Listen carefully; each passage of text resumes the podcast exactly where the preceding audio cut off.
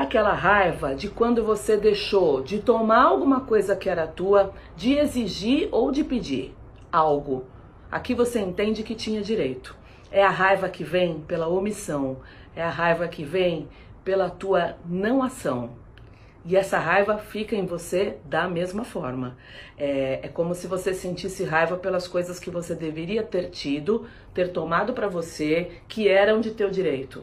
E como isso não veio e você não pediu, você acabou também deixando isso para lá. E essa raiva também vai gerar movimentos em você. Isso pode ser sistêmico? Pode ser sistêmico também. Pode ser um movimento de passividade que você traz já há muito tempo.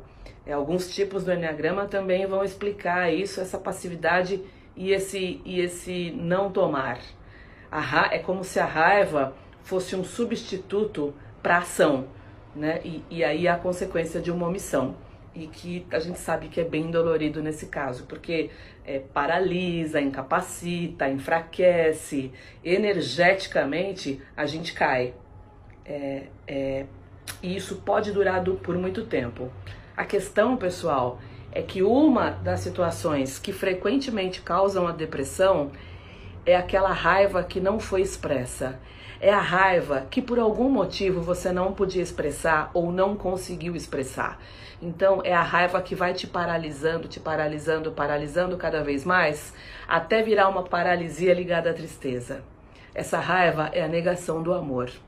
É, a gente sabe de muitos casos de depressões sérias que começaram com um processo de raiva que não podia ser expressa. Porque é como se a pessoa pensasse duas coisas. Eu não consigo expressar essa raiva.